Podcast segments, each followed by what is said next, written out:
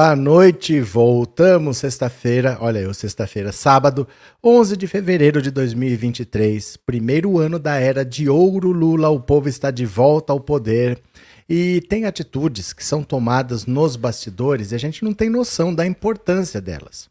Então o Lula é um cara muito inteligente, muito mais do que as pessoas pensam, muito estrategista, o Lula enxerga antes e muito mais longe do que todo mundo.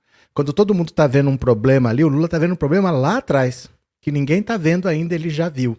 E nos bastidores, ele está tentando sufocar o bolsonarismo e trazer a direita para o lado dele, porque a direita cresceu muito no parlamento. Com a eleição do Bolsonaro e o PL falando assim: eu quero os bolsonaristas no meu partido porque eles vão ser puxadores de voto. E aí eu vou conseguir crescer. O PL pulou de 44 deputados para 99, mais do que dobrou a bancada dele. Só que dentro do PL você tem uma ala que já estava lá, que são deputados de direita, do centrão tradicional, e tem esse bolsonarismo louco, que parece um cachorro espumando de raiva. E o Lula vendo isso, que esse partido cresceu, mas é um partido que não está coeso, ele está agindo para rachar para que isso isole os bolsonaristas dentro do PL. O PL é um partido grande demais para estar tá no comando de bolsonaristas. E ele está numa parceria com o Valdemar da Costa Neto, fazendo isolar esses radicais dentro da legenda. O Valdemar, ele prefere que esse pessoal saia. Porque o objetivo deles não é tê-los no partido, era tê-los na eleição. Porque na eleição esse pessoal ia ser puxador de votos e o partido ia crescer. Pronto, já cresceu. Você recebe dinheiro proporcional ao número de deputados que você elegeu, não ao número de deputados que você tem. Então não importa se todo mundo sair. O dinheiro dele está garantido por quatro anos porque se baseia no número do que foi eleito.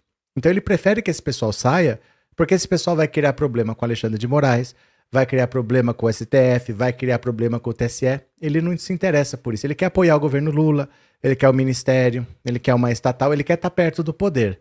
E o Lula numa parceria com o Valdemar, que sabendo que é um inimigo comum, o bolsonarismo está isolando esse pessoal, apoiando que o PL é, eleja líderes da ala moderada e não da ala é, conturbada, dessa ala psicopata do PL, que é a ala bolsonarista. Ah, mas não tem que se aliar à direita. Não dá para governar sem se aliar à direita. A não ser que a esquerda cresça. A esquerda encolheu. A esquerda diminuiu na Câmara nessa última eleição tinha uh, ah, 136 deputados na última legislatura, agora tem 125. A esquerda está menor do que já era. Como o Lula vai aprovar uma PEC que precisa de 308 votos, se ele tem 125? Não consegue. É necessário, é inevitável. Então, o Lula tem interesse em isolar o bolsonarismo e o próprio Valdemar da Costa Neto tem interesse em isolar o bolsonarismo. E assim, esse pessoal vai perdendo cada vez mais a expressão, eles vão espernear, eles vão ficar gritando por aí, até que uma hora a maioria vai acabar sendo preso pelo que eles já fizeram, tá? Quem tá aqui pela primeira vez, se inscreve no canal. Quem já é inscrito, manda um super chat, um super sticker, que nós vamos ler as notícias aqui agora, mas fique atento, porque esses movimentos de bastidores que parecem que são pequenos, esse é o diferencial do Lula. Enquanto o Bolsonaro comprava briga com todo mundo, o Lula nos bastidores vai fazendo um acordo, vai fazendo uma aliança e vai formando a base que ele precisa para conseguir voltar a fazer o país crescer, tá bom? Eu vou compartilhar a tela, vamos ler juntos aqui, olha. Bora, venha comigo, veja. PT dá mais um passo para enfraquecer bolsonaristas no PL. Isso aqui é uma grande cartada do Lula. Dá uma olhada aqui, ó. A escolha do deputado federal Antônio Carlos Rodrigues, do PL de São Paulo, para ser o coordenador da bancada paulista na Câmara dos Deputados, com o apoio do PT paulista, foi mais um passo importante do governo Lula para rachar o partido de Jair Bolsonaro, avaliam líderes governistas ouvidos pela coluna. Rodrigues é quadro partidário de extrema confiança de Valdemar da Costa Neto, presidente do PL, e já foi ministro do Transportes do governo Dilma, porque o PL, o Centrão, apoiava o governo Lula, apoiava o governo Dilma. Porém, a relação dele com os petistas não passa pela ex-presidente, mas por caciques do partido em São Paulo, que tem ligação direta com Lula, com o ministro Alexandre Padilha e com Paulo Teixeira. Por conta disso, o PT já desenha um plano para aproximar Rodrigues do governo e ampliar a divisão interna do PL, isolando o grupo radical ligado ao ex-presidente Bolsonaro. Entre as ideias está a de oferecer a Rodrigues cargos de segundo escalão na estrutura federal em São Paulo. Ainda há vagas importantes para serem preenchidas no Porto de Santos e na CEAGESP, por exemplo. Em privado, um parlamentar envolvido nessa articulação disse que as vagas poderiam ser preenchidas por indicações feitas diretamente por Valdemar da Costa Neto, desde que apadrinhados por Rodrigues. O presidente do PL mantém sua base política em São Paulo e já comandou postos importantes na estrutura federal do Estado quando apoiava os governos petistas. A bancada paulista, composta por 70 deputados, isso são todos, tá? São Paulo tem 70 vagas no Congresso de todos os partidos. E três senadores costuma definir em conjunto a destinação de suas emendas. São colegas de Rodrigues no PL e deputados Eduardo Bolsonaro, Carla Zambelli e Ricardo Salles, por exemplo, todos de oposição ao governo Lula e ligados ao ex-presidente Bolsonaro. A expectativa é de que a escolha de Rodrigues amplia o poder chamado, do chamado Grupo dos Moderados, que defendem o diálogo com o governo Lula dentro da bancada de 99 deputados federais do PL. Então o Lula está fazendo o seguinte: o PL é uma coxa de retalhos, porque ele tem um partido que já existia, é um partido de mais de 30 anos, que 30 anos atrás já era do Valdemar da Costa Neto, já era esse PL do Centrão aí só que foi infiltrado por bolsonaristas. E dentro estão os bolsonaristas querendo pegar o comando da legenda, porque a legenda agora tem muito dinheiro. Então, nesse balaio de gatos, o Lula está apoiando essa ala mais moderada, que é a ala do Centrão, que ele já conhece, com quem ele já trabalhou, para isolar o bolsonarismo. O bolsonarismo perdendo força é melhor para todo mundo. É melhor para o governo, é melhor para a própria oposição, é melhor para a direita, é melhor para todo mundo, porque o bolsonarismo corrói o bolsonarismo, não sei o que, que faz na mente das pessoas, que é uma doença sem cura. Então é melhor que eles fiquem isolados, que eles não tenham posição de destaque, que eles não sejam presidentes de comissão, que eles não sejam lideranças, para deixar o Lula em paz para governar. E o Lula está conseguindo emplacar as pessoas do PL com quem ele tem mais diálogo e não os bolsonaristas. Hussein Brasil, obrigado por ter se tornado membro, obrigado pelo apoio, seja muito bem-vindo. Já tinha falado na live passada, né? Elaine, obrigado pelo super sticker, viu? Muito obrigado. Pronto. Aí, vamos ver? É. ECA ter que conviver com o PL é cruel. E qual é a opção que você dá, Maristela? Qual é a opção que você oferece? Porque a gente não pode reclamar simplesmente, a gente tem que resolver um problema. Tem um povo que precisa comer, tem um povo que estava na fila do osso, tem um povo que está sem trabalho, tem um povo que não sabe o que fazer da vida. Tem... O que a gente faz com esse povo? Se nós temos só na esquerda 125 votos. Não é uma questão do que você gosta ou do que você não gosta, mas o teu filho tem que comer. Então não adianta você ficar brigando, é, pai brigando com a mãe, quem tem razão, quem não tem, porque não importa quem tem razão, o filho tem que comer. O filho tem que comer. Para aprovar uma PL, eu preciso de 308 votos. A direita tem, a esquerda tem 125. O PL sozinho é, maior, é quase do tamanho da esquerda toda juntando PT, PDT, PSB, PV, PSOL, Rede, junta tudo, é quase a mesma coisa. E ainda tem o PP, tem o Republicanos, tem o PSDB, tem todo mundo aí, não tem o que fazer. Como é que a gente vai governar com minoria? Não governa. Não aprova PEC, não faz nada. Qual é a solução? Enquanto a gente não conseguir eleger 308 deputados de esquerda, vai ter que compor. Quando conseguir, beleza. Mas até lá, o que, que a gente vai fazer, né?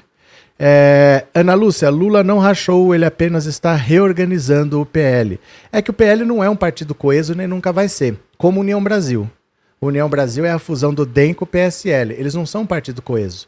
Tem o pessoal que veio do PSL, muito bolsonarista, e tem o pessoal que veio do DEM, que pode até ser bolsonarista, mas não é tão radical, e muita gente que não é bolsonarista mesmo, que é de direita e não é bolsonarista é difícil a convivência dentro do União Brasil. Eles não têm um comando de decisão único. Então, o que, que a gente vai fazer, né?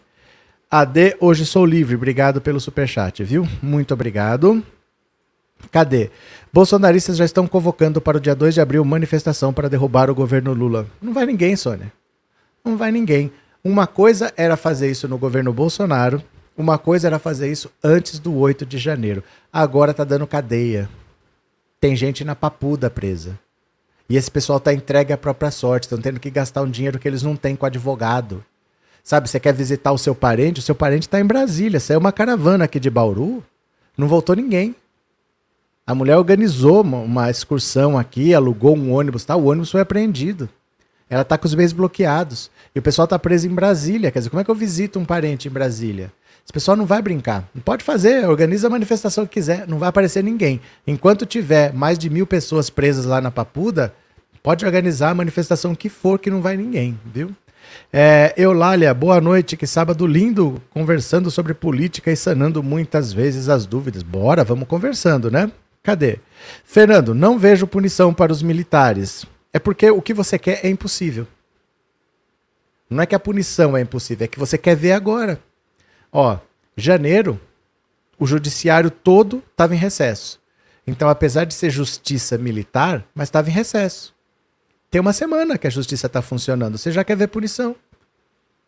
A gente tem que saber o que é uma meta plausível. Às vezes a gente quer é o impossível, aí o impossível não acontece e a gente se decepciona. Mas não é porque não tem nada acontecendo, é porque eu queria o impossível. Os militares ainda vão ser é, investigados, vão ser denunciados, vão ser julgados. O judiciário estava em recesso em janeiro, voltou agora. Tem uma semana que voltou o judiciário. Então você não pode ter decisões agora. O Bolsonaro tem mais de 100 processos para responder. Os processos começaram a andar agora, em janeiro estava no recesso. Então a gente tem que ter metas plausíveis. A gente não pode querer o impossível, né? Porque é a gente que se decepciona, né? Eduardo, os ônibus que saíram de Fortaleza, nem os motoristas escaparam. Então, e agora não é mais assim, ah, eles estão chamando manifestação e o povo vai. O povo não vai mais. O povo não vai, acabou esse fogo. O Flávio Dino, tá investigando todo mundo. Gente, o Flávio Dino, ele é muito severo. O pessoal não esperava um Flávio Dino. O Flávio Dino né, é uma figura simpática, o Bolsonaro chamava ele de gordinho. Ninguém levava ele a sério. Ele é muito mais rigoroso do que as pessoas pensam. O Lula ter decretado a intervenção federal no Distrito Federal, o Xandão mandou afastar o Ibanês, mandou prender o Anderson Torres, saíram aqueles ônibus com duas mil pessoas lá para academia da Polícia Militar e depois foram para Papuda e para comer, ninguém esperava. Ninguém esperava. Eles achavam que eles estavam indo fazer turismo em Brasília, que eles iam mudar o país porque eles eram gente de bem, fazendo o melhor. Eles quebraram a cara. Hoje em dia, para fazer esse pessoal protestar contra o governo Lula, vai ser difícil. Porque a polícia está trabalhando. Agora é o governo Lula, não é o governo Bolsonaro passando pano. Agora a coisa tá feia. O Aras está denunciando as pessoas. O Aras se enquadrou no governo Lula, né? Cadê? Arlete, queremos tanto ver o Brasil como antes que a paciência acabou. Não, a paciência acabou, mas assim, a gente não pode se frustrar porque não aconteceu o que era impossível. Né? Não adianta eu querer, por exemplo, assim, eu compro um kart hoje, semana que vem eu jogo o kart no lixo porque eu não cheguei na Fórmula 1. Eu posso treinar dois, três anos de kart, fazer um campeonato paulista regional aqui, quem sabe eu vire campeão brasileiro, talvez eu vá correr numa outra categoria, numa outra, numa outra, vá disputar na Europa. Talvez daqui 15 anos eu possa chegar na Fórmula 1. Isso se eu começar isso com 8 anos, né? Se eu começar isso com 8 anos, mas não adianta a gente ter metas é, que não são razoáveis, que não são metas realistas, né? Que aí? É, voltando aos Yanomamis e garimpeiros, creio que uma missão de conciliação será necessária. Ninguém sabe. Ninguém sabe o que, que vai ser necessário, ninguém sabe o que fazer, ninguém sabe como que isso vai acontecer, porque o problema é muito maior do que parece. E o Bolsonaro deixou lá a granada sem o pino e foi para os Estados Unidos. Agora está lá para explodir e ninguém sabe o que fazer. É muito complicado mesmo a questão do, dos Yanomamis, né? Continuemos. Lula tem que expor muito mais a herança maldita do bolsonarismo. A ideia do Lula é expor as vísceras do bolsonarismo. O massacre dos Yanomamis é o exemplo mais horroroso da herança maldita de Jair Bolsonaro. Foi exposto por jornalistas da plataforma Suma Uma, baseada em Altamira, no Pará zona de guerra social e ambiental, de pistolagem contra líderes de movimentos populares e destruição da vida em geral. O governo Lula pegou o bastão da denúncia e toma providências para conter o genocídio e a razia das matas, terras e águas. Governo não é polícia nem promotoria, mas tem obrigação legal de denunciar e denunciar os responsáveis pelos crimes ao sistema de justiça. Se fizer uma varredura elementar, vai encontrar facilmente outros ataques contra indígenas. No entanto, os ataques contra a vida, a negligência criminosa e a violência ig é, ignara contra a competência e a decência humana básicas foram muito além nos anos de trevas. Daqui a algum tempo há o risco de o governo Lula, como qualquer outro, entre na rotina e seja absorvido por dificuldades e crises ou conveniências políticas. Assim, as denúncias bem documentadas dos anos de trevas podem se tornar apenas um slogan esquecido. Sem anistia, algumas barbaridades estão à vista de todos, Faz tempo, a taxa de vacinação das crianças começou a cair a partir de 2015. Nos anos de trevas de Bolsonaro, baixaram a níveis críticos e criminosos. É possível que a desordem causada pela epidemia tenha contribuído em parte para o problema, que, no entanto, piorava muito logo antes da explosão da Covid. A taxa de vacinação contra a paralisia infantil andava na casa de 98% de 2011 a 2015, baixou para 84% em 2016. Em 2021, dado mais recente disponível para 69%. No caso da tríplice viral, sarampo, cachumba e rubéola, era de quase 100%. Em 2021, 73%. E etc. Bolsonaro e milícias fizeram campanha contra vacinas Óbvio, mas quais foram os responsáveis pela negligência na administração dominada por tantos médicos bolsonaristas e por generais e coronéis? Como está a investigação da facilitação de compra de armas, mesmo pelas normas depravadas do bolsonarismo? Como azeitou o tráfico de armas para o crime? Quem levou o dinheiro do lobby? O governo Lula está prestes a confirmar o domínio da política negocista sobre o Codevasf, Agência de Desenvolvimento do Interior fantasiada de estatal, por conivência administrativa. É feudo do PP e União Brasil, concedido por Bolsonaro, local de desova de emendas parlamentares e investigado pela Polícia Federal e pelo TCU.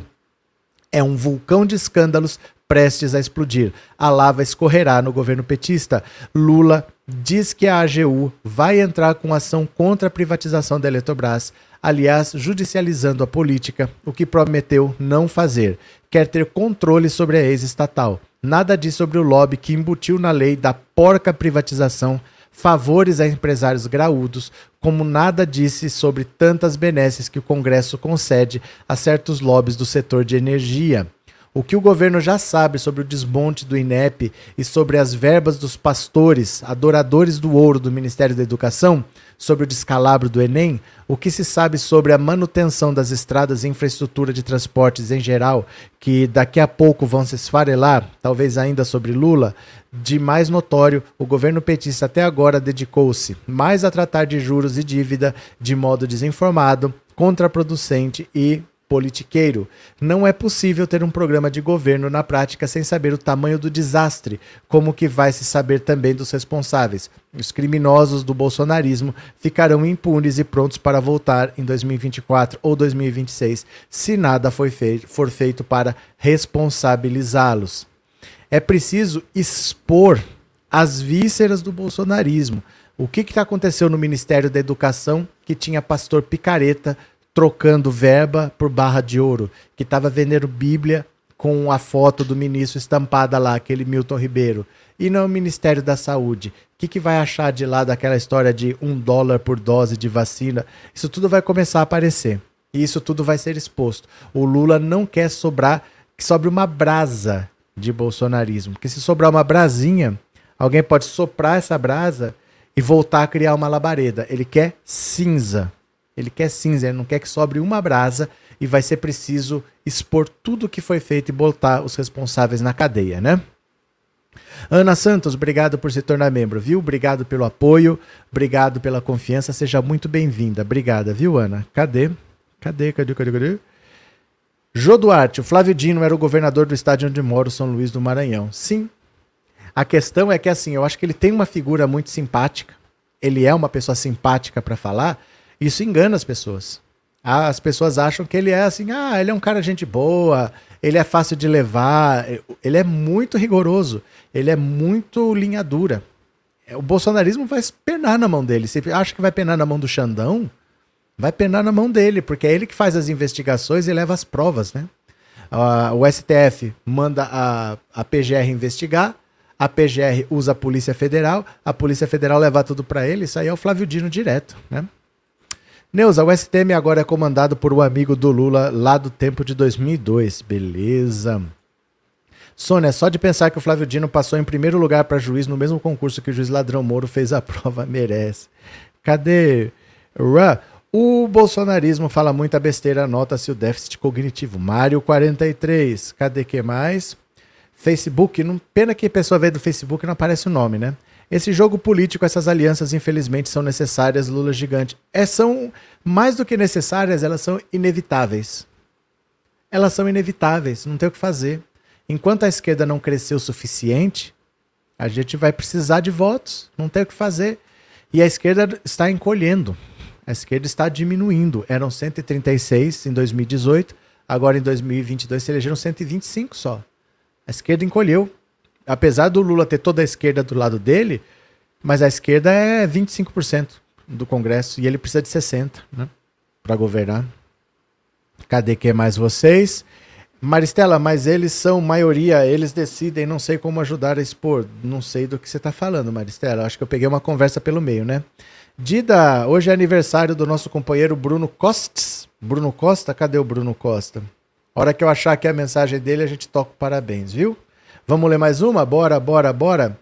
Tarcísio veta distribuição gratuita de absorventes em escolas de São Paulo. Olha só.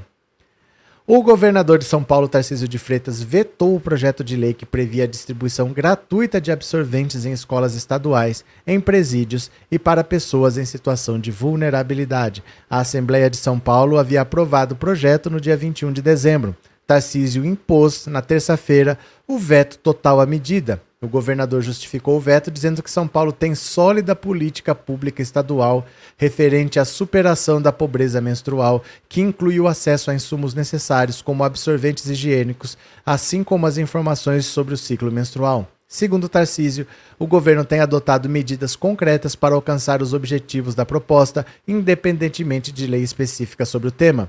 Tarcísio disse que a medida suprime do governador margem de apreciação que lhe cabe na condução da administração pública, de modo a contrariar as prerrogativas próprias do chefe do Poder Executivo. O governador também declarou que o projeto não traz estimativa de impacto orçamentário e financeiro para os cofres públicos.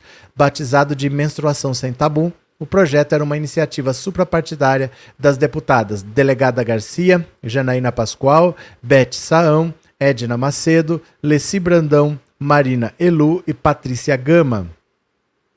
O Tarcísio vetou. O Tarcísio vetou. O projeto que é obrigar o governo de São Paulo a distribuir absorvente para meninas pobres, para presidiárias, para pessoas em situação de rua. O Tarcísio vetou. E assim vai ser. Sempre que você elege um governante de direita, prepare-se para o lombo arder. A lapada vem no lombo, vai ser sempre assim. Votou na direita, é assim que funciona. Ou as pessoas vão entender que tem que esquecer esse ódio ao PT, tem que parar de entregar poder para essas pessoas de direita, ou vão ficar tomando lapada no lombo. É assim que funciona quando a direita toma o poder. Então, Infelizmente não tem o que fazer. Daqui quatro anos pode tentar mudar, mas o ódio ao PT dificilmente vai deixar algum governador se eleger aqui em São Paulo. Então, é lapada no lombo, não tem o que fazer.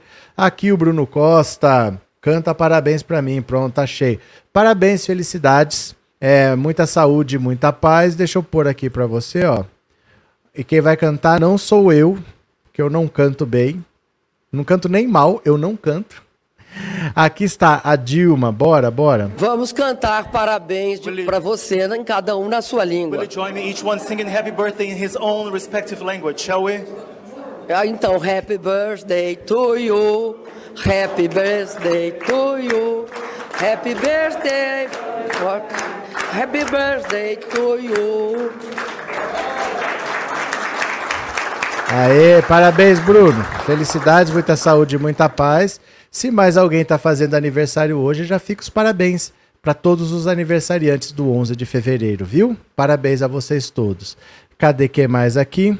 É, Ana Santos, obrigado pelo super sticker e obrigado por ser membro. Inês, Aline Isidoro doou uma membresia de presente. Obrigado pela generosidade, Aline. Obrigado a Inês por avisar. Aqui você pode doar para um colega seu que não é membro, para ele ser membro por um mês. Então você compra quantas assinaturas você quiser, pode ser uma, cinco, dez, vinte.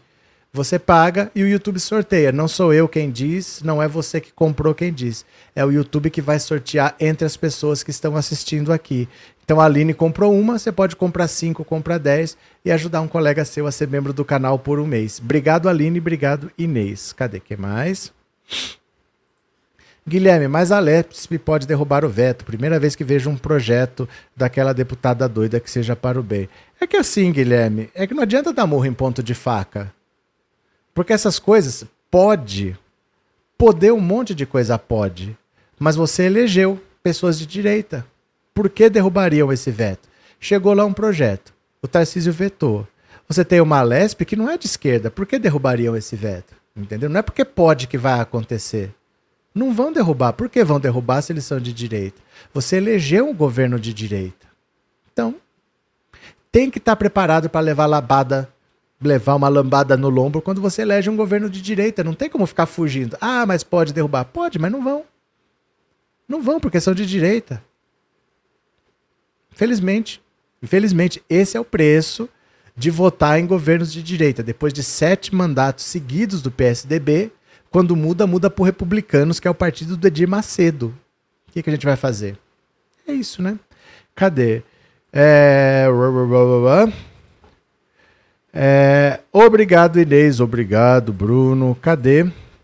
Mariana, o que eu amo na Dilma, uma mulher poderosa, mas de uma simplicidade incrível. Pronto, continuemos. Mais uma notícia. Opa, deixa eu compartilhar aqui. Bora para mais uma notícia. Venham para cá o sumiço do senador Flávio Bolsonaro após a chegada de Michele ao jantar do PL. Olha só que interessante, crise, crise, crise. Chamou a atenção entre deputados do PL o sumiço do senador Flávio Bolsonaro após a chegada de Michele a um jantar promovido pelo partido na semana passada. Poucos minutos depois de Michele chegar ao restaurante onde acontecia o evento de apoio à candidatura de Rogério Marinho ao Senado, o filho do ex-presidente deixou o local discretamente. Segundo parlamentares presentes, a justificativa teria sido uma audiência que o Flávio tinha marcado para aquela noite de segunda-feira. A justificativa não convenceu os integrantes do partido, que acreditam que exista animosidade entre o senador e a ex-primeira-dama. Procurado pela coluna, Flávio confirmou que deixou o jantar pouco depois da chegada de Michele. Ele disse, no entanto, que o fato foi coincidência. Fui embora porque eu ia receber gente na minha casa. Não tem nada demais com a Michele. Não, não tem nada demais. Com certeza não tem. A única coisa que tem. Ah, opa, cadê? A única coisa que tem, a gente já sabe o que, que é, né? O que tem é a treta na direita. Treta na direita.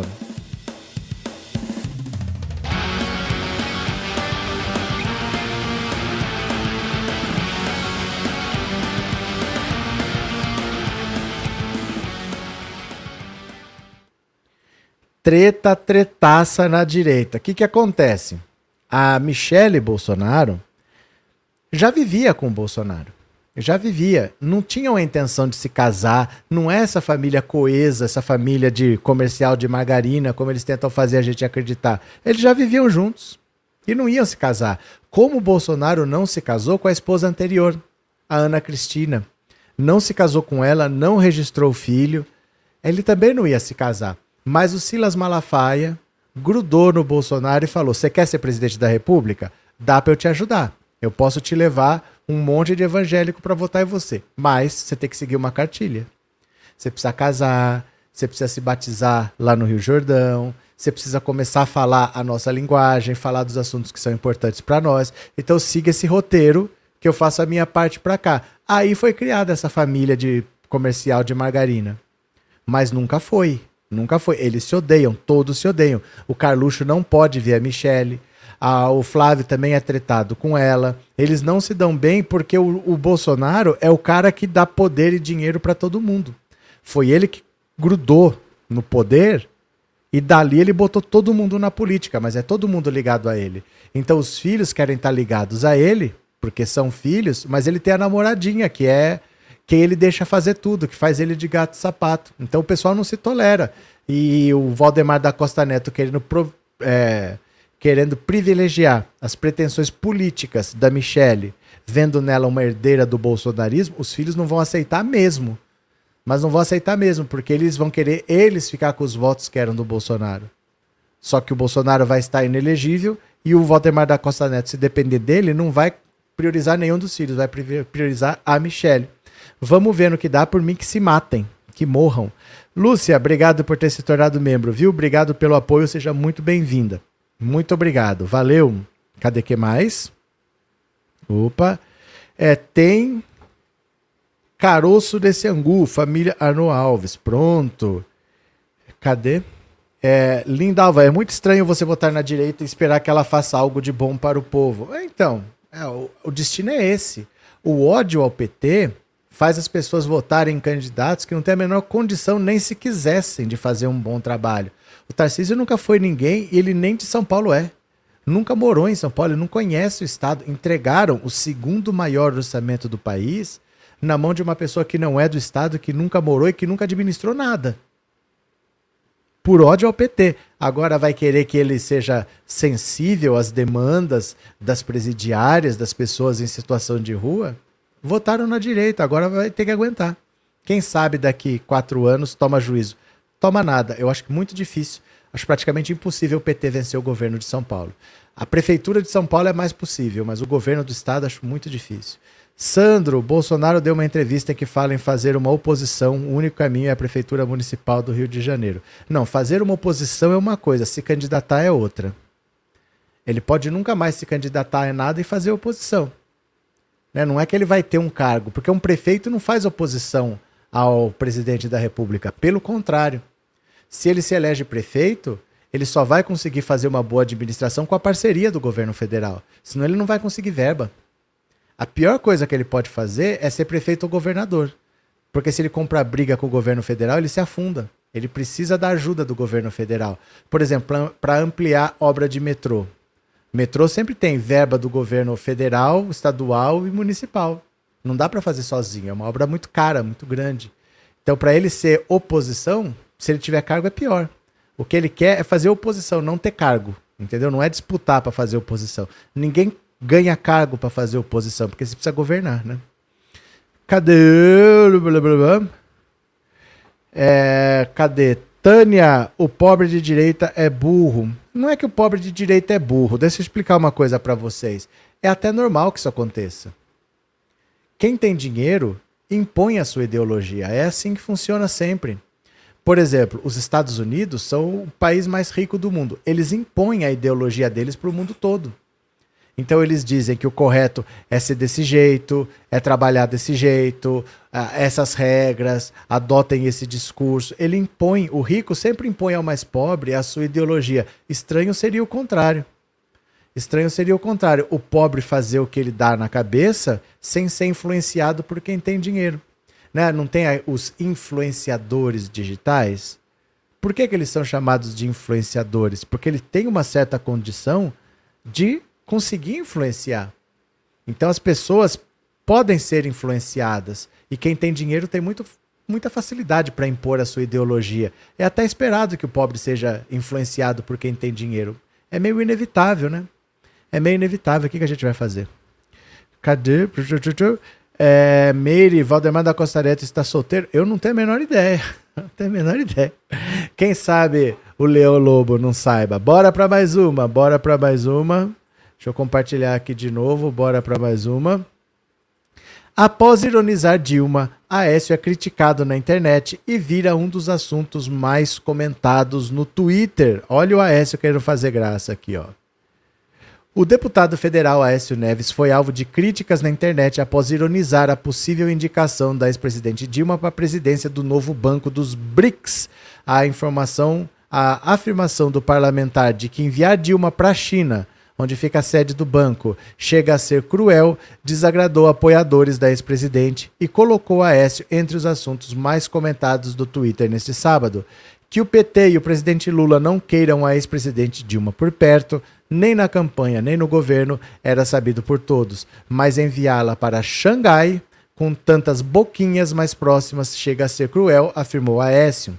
O líder do governo na Câmara, José Guimarães, ao tratado que chamou de nova missão para presidente Dilma terá na China, afirmou que a petista é uma gigante. O vice-líder do governo Lula no Congresso, Elvino Bongás, disse que a declaração de Aécio se trata de pura dor de cotovelo. Já o ator José de Abreu usou o salário que Dilma poderá receber no cargo para rebater o tucano. Chupa, Écio! 290 mil reais de salário. A ex-presidente Dilma Rousseff deve receber um salário de pelo menos 290 mil reais por mês, caso seja confirmada sua indicação. Segundo o último balanço anual divulgado pelo NBD, o total pago em salários e benefícios aos seis postos de chefia do banco, formados pela presidência e cinco vice-presidências, é de 4 milhões de dólares por ano. O relatório contábil não discrimina o valor pago a cada um e informa somente o gasto total. Em um cenário hipotético em que o valor fosse dividido igualmente entre os seis cargos, cada um receberia 55,5 mil dólares por mês, equivalentes a 290 mil. O NDB é um dos oito grandes bancos de desenvolvimento mundiais, ao lado do Banco Interamericano de Desenvolvimento, o BID, Banco Europeu de Investimento, Banco Africano de Desenvolvimento, Banco Asiático de Desenvolvimento, Banco Mundial, entre outros. À frente do NDB, Dilma terá como missão mobilizar recursos para projetos de infraestrutura e desenvolvimento sustentável nos BRICS e outras economias emergentes e países em desenvolvimento. No total, o Brasil já recebeu mais de 5 bilhões do NDB desde a sua fundação. Olha, o, o Lula sempre quis ter a Dilma em alguma função. Mas não faz sentido ela estar dentro do governo, porque ela já foi o topo. Ela já foi presidente da República. Ela não pode ser subordinada a alguém hoje. Isso não existe. Você ser presidente é como se fosse assim: imagina um supermercado. Você é o gerente do supermercado, aí depois você vai ser caixa. Depois você vai ser. Não, não dá. Você foi chefe daquelas pessoas ali, você teve que repreender, você teve que cobrar atitudes, agora você vai ser igual, você vai depender da assinatura, vai depender da autorização. Isso não pode acontecer. Então a Lula não, a Dilma não pode estar dentro do governo, porque ela já foi presidente, ela não tem que estar subordinada a ninguém, e ela não pode estar numa posição que dependa da autorização do Senado. Então, por exemplo, para ser embaixadora em algum lugar, ela ia ter que depender da autorização do Senado. Um Senado que é totalmente de direita. Não vai expor a Dilma a uma humilhação dessa de acabar sendo rejeitada pelo Senado, que nunca rejeitou ninguém. Mas com a Dilma sabe como é. Então o Lula achou para ela uma posição importante. Ela é da área de economia, ela vai ser presidente de um banco mundial de investimento, como o Banco dos BRICS, vai morar em Xangai. É por um ano, é por pouco tempo, ela pode ficar depois outro mandato e tal, mas é uma posição bastante bacana para ela, sim, que não é nem subordinada a ninguém do governo, e nem depende da autorização de ninguém para ir para lá. Fica bom desse jeito. No governo, é, não faz sentido a Dilma estar tá no governo. Ela não pode ser subordinada a ninguém. Ela já foi presidente da República. Ela não pode ser subordinada a ninguém, né? Cadê? Dida viva, mamãe Dilma, guerreira honesta e de coragem. Cadê que mais? Paulo César não tem que dar atenção para esse cara Écio, tá com a cuca cheia de pó. Cuidado com as coisas que vocês falam, gente. Vocês ainda vão descobrir da pior maneira que a internet não é terra de ninguém, que eu posso falar qualquer coisa que eu tenha vontade. Pode ter consequências, tem que ter consequências, viu? Cuidado. A nossa querida Dilma falou que não iria sobrar pedra sobre pedra. Cadê? É... Meu Deus, os cotovelos do Mineirinho estão inflamados de tanto que dói. Deve ser duro ser um perdedor. Cadê? É, João Maria. Mas a Dilma, quando foi presidente da Petrobras, ela comprou Passadina, que deu um rombo de mais quantos BOs. Não tem nenhum BO. Você sabe o que é um BO? É um boletim de ocorrência. Não tem nenhum BO.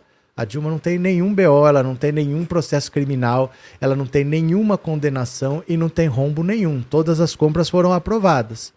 O problema é que a pessoa odeia e ela fica simplesmente falando bobagem. A Dilma não tem nenhum BO, não tem nenhum processo criminal, não tem nenhuma acusação, não responde a nada, teve as contas aprovadas.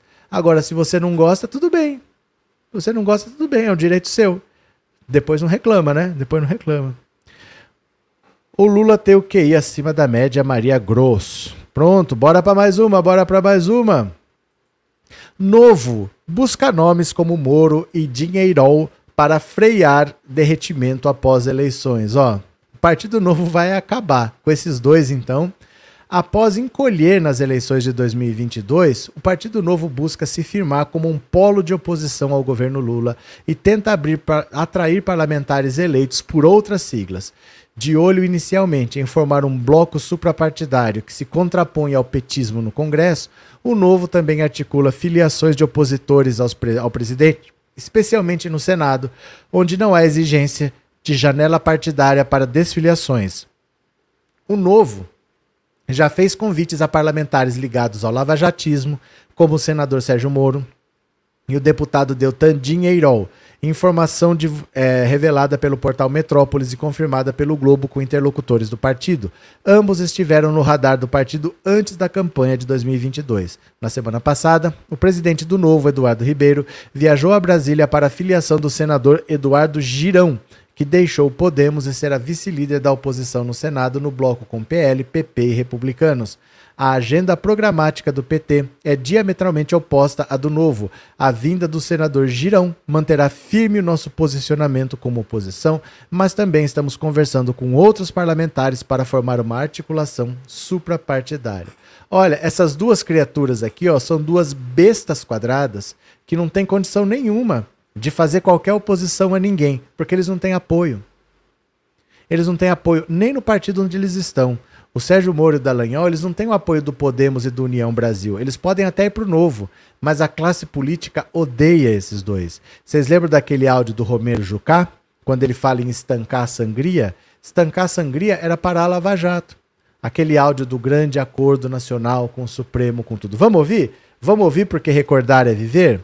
Recordar é viver? Vamos vir aqui, ó, o famoso áudio do Romero Jucá, que fala do grande acordo nacional com o Supremo, com tudo. Quer ver? Bora, ouçam. Como é que a gente pode? Né? Tem que ser político, advogado de solução política. Tem a solução é política?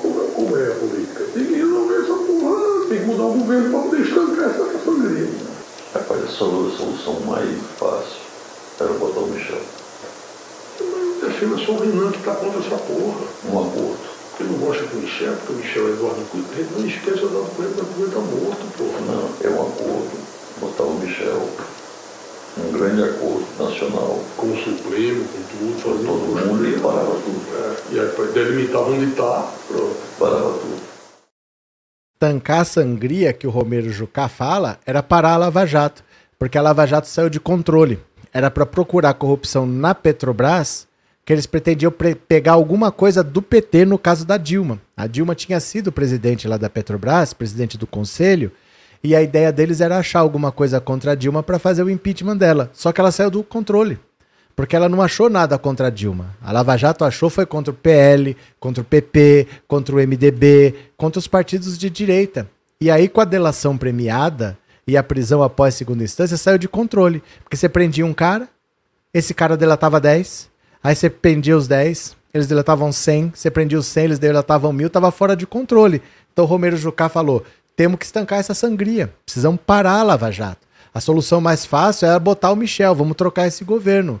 Só o Renan que tá contra, porque não gosta do Michel, por causa do Eduardo Cunha. Esquece o Eduardo Cunha. Vamos fazer um grande acordo nacional com o Supremo, com tudo. Delimita onde está. Quer dizer, aonde chegar, chegou, mas daqui não passa mais. E pronto. Essa era a solução mais fácil: tirar a Dilma, porque ela não queria parar a Lava Jato, e botar um outro governo que desmontasse a Lava Jato. O objetivo maior do impeachment não era a Dilma, era o Moro. Era parar a Lava Jato, porque todos eles seriam presos. Todos eles seriam presos mais cedo ou mais tarde, e a Dilma não quis interferir. Era isso que era o problema, né? E agora, você acha que a classe política aceita o Deltan, o Deltan Dinheirol e o Sérgio Moro lá? Eles não aceitam. Eles não podem ver esses dois na frente. Então o Partido Novo, que já é um partido também que é quase clandestino dentro da direita, o pessoal não gosta do Partido Novo também, vai tentar chamar esses caras para lá, mas eles não têm capacidade de fazer oposição, porque ninguém gosta deles, né? Cadê? Miriam, eles são fracassados, Moro e Dallagnol. Cadê? É, o novo já nasceu velho. Cadê? É, o novo nunca foi novo, disse Arlete. Ana, como o Supremo apoiou esse acordo? O Supremo é formado por pessoas de direita. O Ministério Público é formado por pessoas de direita, porque no país o direito é para pessoas ricas. Você não é advogado. Você até pode ser um advogado sendo pobre. Você pode até estudar, entrar numa faculdade simples, uma faculdade que você possa pagar de direito, você pode é, abrir um escritório, você pode trabalhar, mas você não vai ser ninguém se você não vier de uma família rica. Normalmente um grande advogado, ele é filho de um grande advogado, ele é filho de um procurador, ele é filho de um desembargador, e aí as portas se abrem para ele. Então o, o, judiciário no Brasil, o sistema de, da, do direito, é todo dominado pela direita. Eles fazem isso. Eles fizeram tudo para tirar a Dilma, para prender o Lula, para devolver o governo para a direita e deu no Bolsonaro. Deu no Bolsonaro. Não era o que eles queriam, mas é onde chegou. O problema está aí. E precisa o Lula agora tirar o Bolsonaro de lá, né? A Corja vai se juntar no novo. É, é o que tem para eles, porque os outros partidos não aceitam eles. O Sérgio Moro, ele já é cara, um cara muito personalista, porque ele era juiz, ele estava acostumado a decidir e todo mundo tem que obedecer. Então ele não consulta as pessoas. Ele não se aconselha. Ele não faz política mesmo, assim, olha, vamos aqui, tenho esse projeto. Ele não, ele não tenta convencer ninguém. Ele é juiz. Ele acha que ele tem que dar ordem, todo mundo tem que fazer. Ele toma as atitudes sozinho. Nem o próprio partido apoia as causas dele. Imagina os outros. Ele é, muito, ele é odiado. O Sérgio Moro e o Daleão são odiados no Congresso. Né? Cadê? Boa noite, Maristela. Ainda bem que a classe política não gosta do Moro e do Dallagnol. Não, eles odeiam. Eles odeiam. O Sérgio Moro e Dallagnol vão ser muito perseguidos, muito vigiados e na primeira chance vão puxar o tapete dos dois. Continuemos. Cadê? Corregedor do TSE cria antídoto contra manobras jurídicas de Bolsonaro. Dá uma olhada. O corregedor do Tribunal do Superior Eleitoral, ministro Benedito Gonçalves, criou um antídoto contra eventuais manobras de Jair Bolsonaro para esvaziar as ações que investigam a sua fracassada campanha à reeleição.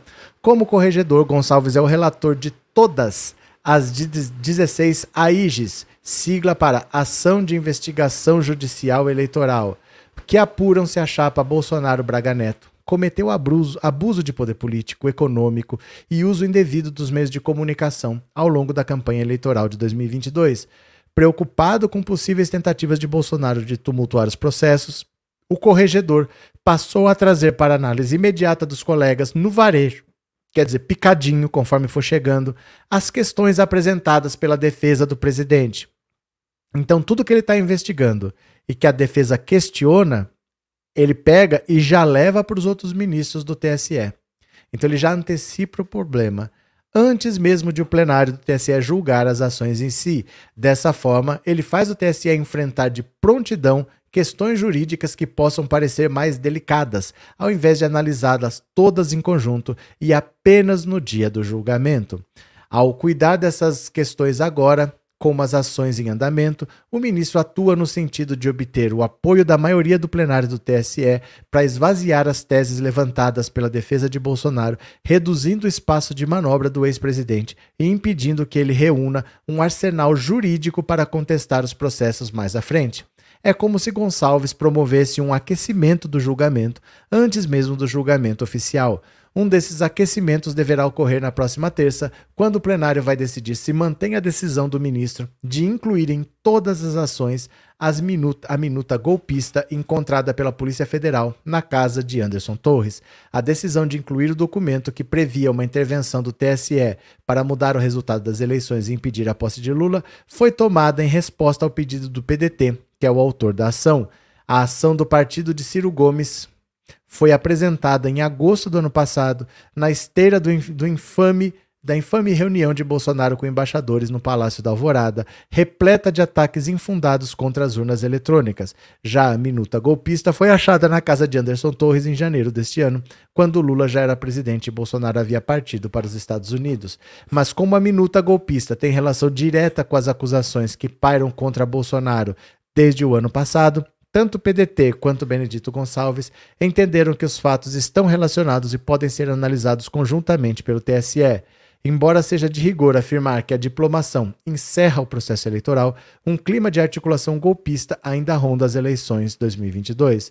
Os acontecimentos se sucedem de forma vertiginosa, mas o devido processo legal tem, entre suas virtudes, a capacidade de decantar os fatos e possibilitar seu exame analítico. É isso que deve guiar as instruções das AIGES, pois é central a consolidação dos resultados das eleições, averiguar se esse desolador cenário é desdobramento das condutas imputadas a Jair Messias Bolsonaro, então presidente da República. Esse debate não pode ser silenciado ou inibido. Então, o que, que ele está fazendo?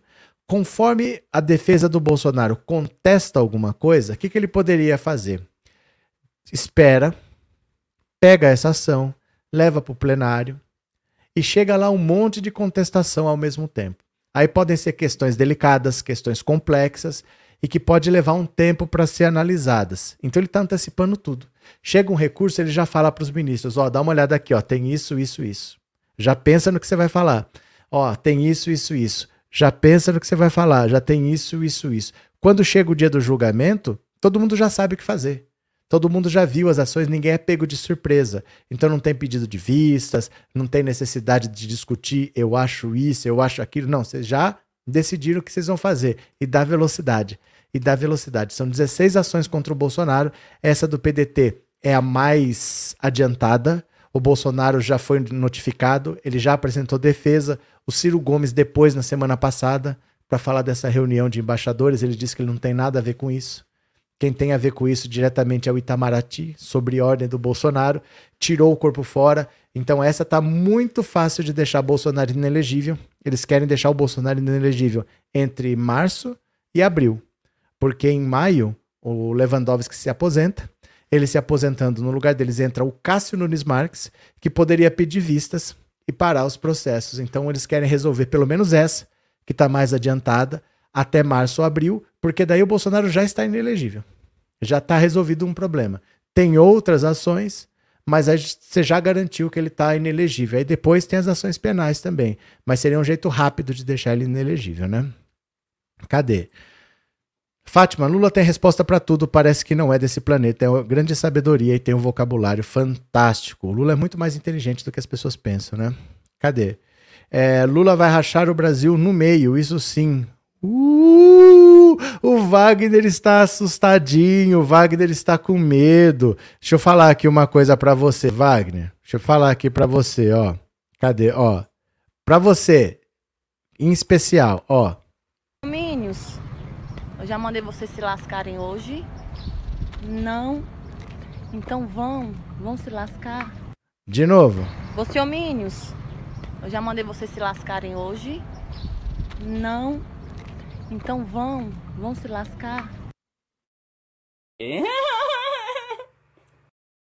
Ai, meu Deus do céu. O Wagner tá com medinho, gente. O Wagner está com medo do Brasil ficar rachado. O Brasil tava tão unido no governo Bolsonaro, né? Tão unido que tava. Era tão bonito o Bolsonaro só falar no cercadinho, não falar com a imprensa em geral, só fazer a live. O Brasil era tão unido antes, né? Agora ele tá com medo de rachar, né, Wagner? Você tá com medo de não estar tá do lado privilegiado. Você está com medo de ter um Brasil dividido e você não está do lado que manda, você está do lado que obedece. Porque quando era dividido a seu favor, você não reclamou no governo Bolsonaro. Então agora você aguente, porque você foi derrotado, você foi fracassado. E de novo, de novo, sabe o que, que eu quero mais para você? Eu quero mais é isso aqui, ó, de novo, de novo, de novo. Minions, eu já mandei vocês se lascarem hoje. Não. Então vão, vão se lascar. Valeu? Vai se lascar, vai se lascar. Só alegria. E os bens do Bolsonaro no Vale do Ribeira, nas mãos de laranjas, como lotéricas, lojas de roupas, obras de bateria. O que tem? E o que tem? É que assim, gente, vocês querem resolver todos os problemas do universo observável em um mês. Tudo tem ações correndo, mas as ações da justiça levam anos tudo estava parado porque o Bolsonaro era presidente da República. Em janeiro, o ST, a justiça estava em recesso. Tem uma semana que essas ações podem andar. Então tem que esperar anos. Eu vou falar de novo para vocês. Vocês vão ter que esperar anos, porque a justiça brasileira é assim. Não adianta querer resultado em uma semana. Porque em um mês e uma semana de governo Lula, em uma semana o STF estava em recesso. Agora vai começar a andar, mas essas ações levam anos. Não esperem resultados para agora, para o mês que vem. Relaxa dessas coisas. Toque sua vida aí, viu? Cadê? Miriam, rachar é com o Bozo, rachadinha é só apelido. Cadê? Cadê? Rachar, rachar, deixa eu pegar aqui, ó. Ó, cadê? Rup, cadê? Oh, meu Deus, cadê? Onde é que tá aqui? Ó. Aqui, ó, ó. Por falar em rachar. Do rachadores. Rachador? O que é?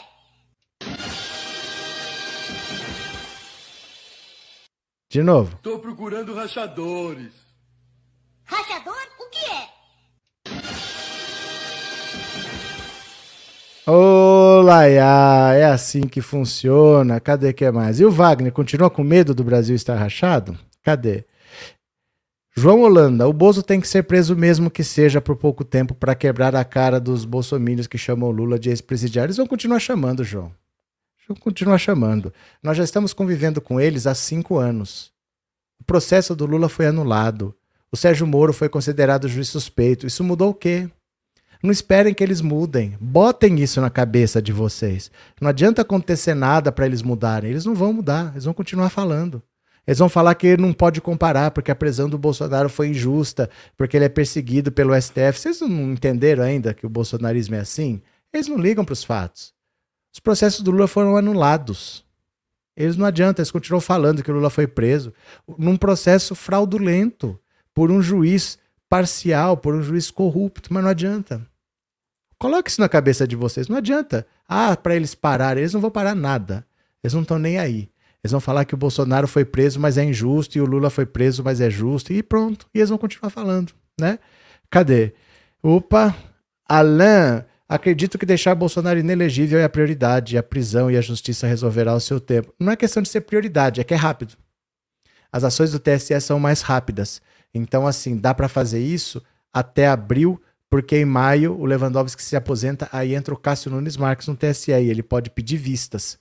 Então é, é mais rápido, a questão é essa, né? Obrigado, viu, Alan? Deixa eu ver aqui o que mais. É, Arlete, quero parabenizar o novo. Com esses dois Mori Dallagnol vai acabar de vez. É só pegar a pá e enterrar. Partido Nuevo. Partido Nuevo. É, Ana, será que o nominável pode tentar pegar a vaga de prefeito na próxima eleição? Gente, não adianta perguntar sobre o futuro. O tempo dirá. Vocês têm que se acostumar que o que você sabe que você sabe. O que você não sabe, você vai ter que esperar. Ninguém tem essa resposta hoje. Será que ele vai disputar a eleição? Ninguém sabe. A gente vai ter que esperar para ver. Pro, pessoalmente, eu acho que até março ou abril ele deve estar inelegível. Mas o tempo dirá. Ele pode tentar reverter isso depois na justiça. Acho improvável. Mas o tempo dirá, a gente tem que esperar. E pronto, né? Alan, eu acabei de ler. Arlete passou o superchat meu, eu acabei de ler. Ou tem outro? Acho que foi esse, né? É, Daniela, mesmo inelegível, ele transfere seus votos a quem ele apoiar, mais ou menos. Mais ou menos, porque assim, ele tentou fundar um partido e ele não conseguiu. Né? Então, eu não sei se ele tem todo esse poder de fazer o que ele bem entende, porque o pessoal dele queria golpe de Estado. O pessoal dele não queria fundar partido. O pessoal dele não quer exatamente vencer a eleição. Esse bolsonarismo radical não quer vencer a eleição, eles querem golpe de Estado. Então não é que eles querem eleger um deputado, que eles querem eleger alguém, eles querem alguém que prometa golpe de Estado. Bolsonaro estava prometendo. Eles estavam apoiando. Bolsonaro não cumpriu. Ninguém sabe se eles vão continuar seguindo o Bolsonaro. Esse pessoal não é ligado diretamente ao Bolsonaro. Eles já existiam ligados a uma ideia de golpe militar. Vamos ver o que acontece com o Bolsonaro agora tendo fugido para os Estados Unidos, não tendo feito o que eles queriam que fizesse, ter feito a intervenção militar. Vamos ver se continua assim. Eu, eu acho difícil até que o Bolsonaro continue com esse poder todo depois dele não cumprir com o que eles esperavam, que era o golpe de Estado, né? Vamos ver. Deixa eu ver aqui, ó. Vamos ver quem contribuiu com este modestíssimo canal no Pix. Vamos ver quem contribuiu no Pix.